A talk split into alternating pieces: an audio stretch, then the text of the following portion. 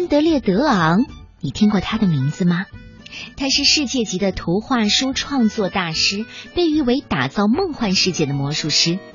他的作品温暖又纯真，每一幅图画都像极了一个梦幻的世界。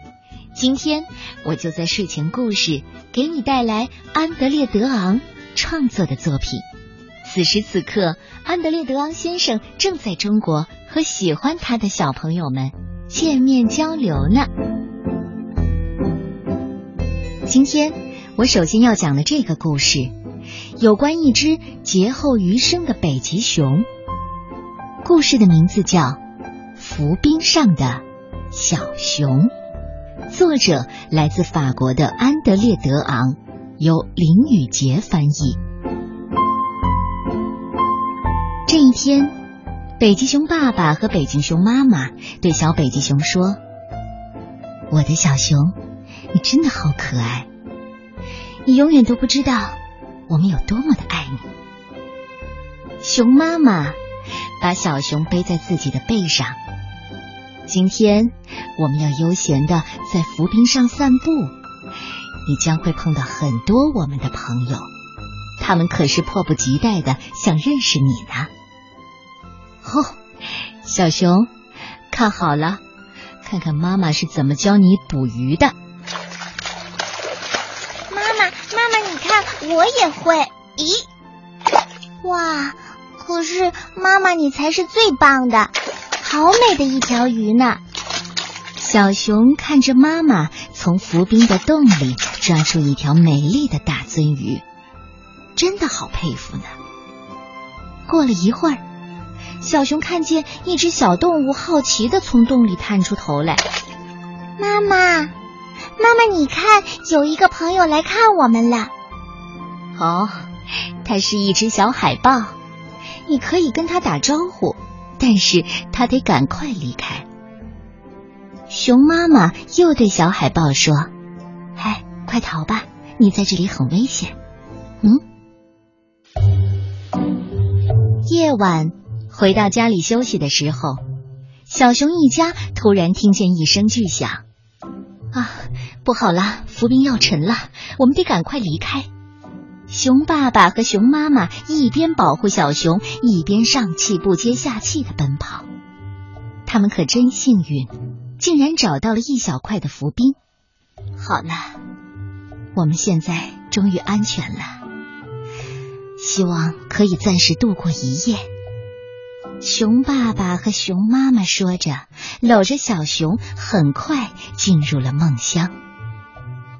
可是不幸的是。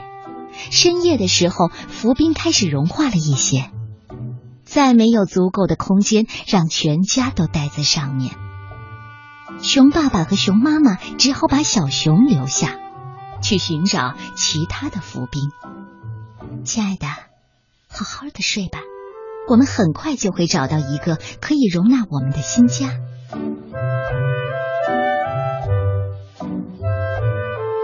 可是。小熊醒来，没有看到爸爸妈妈，伤心的哭了。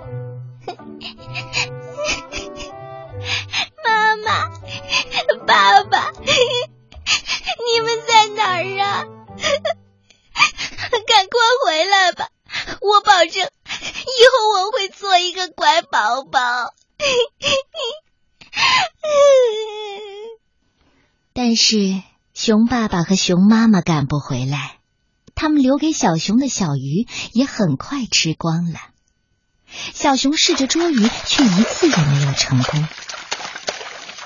嗯，爸爸妈妈什么时候才能回来呀？小熊潜在水中，紧紧的抓着浮冰，不敢松开。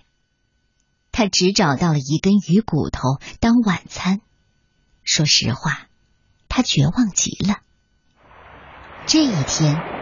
暴风雨来袭，汹涌的浪潮排山倒海一样的扑过来。小熊忍不住大声的呼喊：“妈妈！”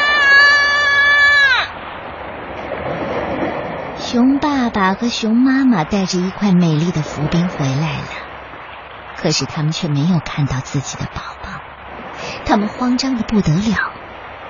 怎么了？孩子去哪儿了？希望他平安，别着急，我们慢慢的找啊。这时候，海浪不断的冲撞，浮冰碎裂了，小熊掉进水里，两只小海豹飞快的游过来。快，我们一定要帮帮小熊，它很可能会淹死。两只小海豹安抚着小熊，很快给他找来了一颗星星，这可是一只海底的守护星啊！不要怕，我们是来帮你的。你知道吗，小熊，你并没有走失，要对自己有信心。你看，这就是你的守护星。